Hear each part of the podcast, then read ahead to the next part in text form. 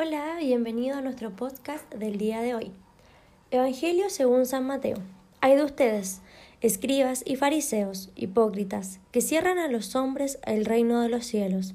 Ni entran ustedes ni dejan entrar a los que quisieran. Hay de ustedes, escribas y fariseos, hipócritas, que recorren mar y tierra para conseguir un prosélito, y cuando lo han conseguido lo hacen dos veces más digno de la gehenna que ustedes.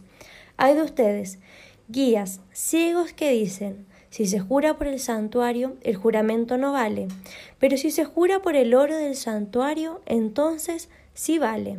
Insensatos y ciegos, ¿qué es más importante, el oro o el santuario que hace sagrado al oro?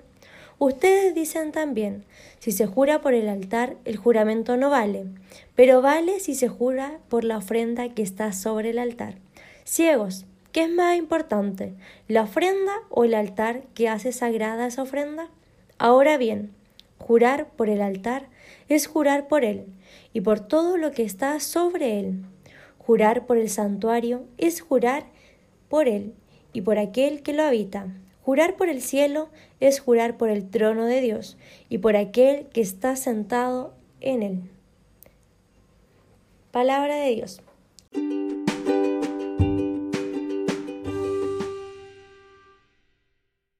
La encrucijada en nuestro corazón. Oh hombre, tú el primero que has leído en voz alta, que a continuación has escuchado, deja ahora tus otros pensamientos. Sepas que si yo te hablo, es Dios quien te advierte por mi boca.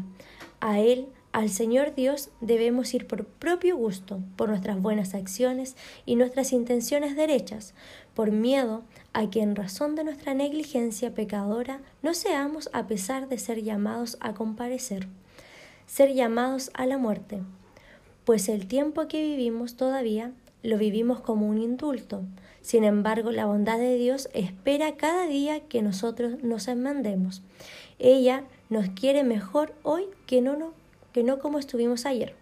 Tú, por tanto, que me escuchas, presta atención de suerte que mis palabras, caminas por el, el examen del Espíritu, lleguen a la encrucijada de tu corazón, a esta encrucijada Deja atrás de ti una de las vías, esa ignorancia pecadora, y entra al momento en las dos vías de observación de los preceptos que se abren delante de ti. Y mientras que nosotros buscamos ir a Dios, lleguemos a la encrucijada de nuestro corazón. Examinemos las dos vías de conocimiento que vemos delante nuestro. Examinemos cuál de estas dos vías podemos venir a Dios.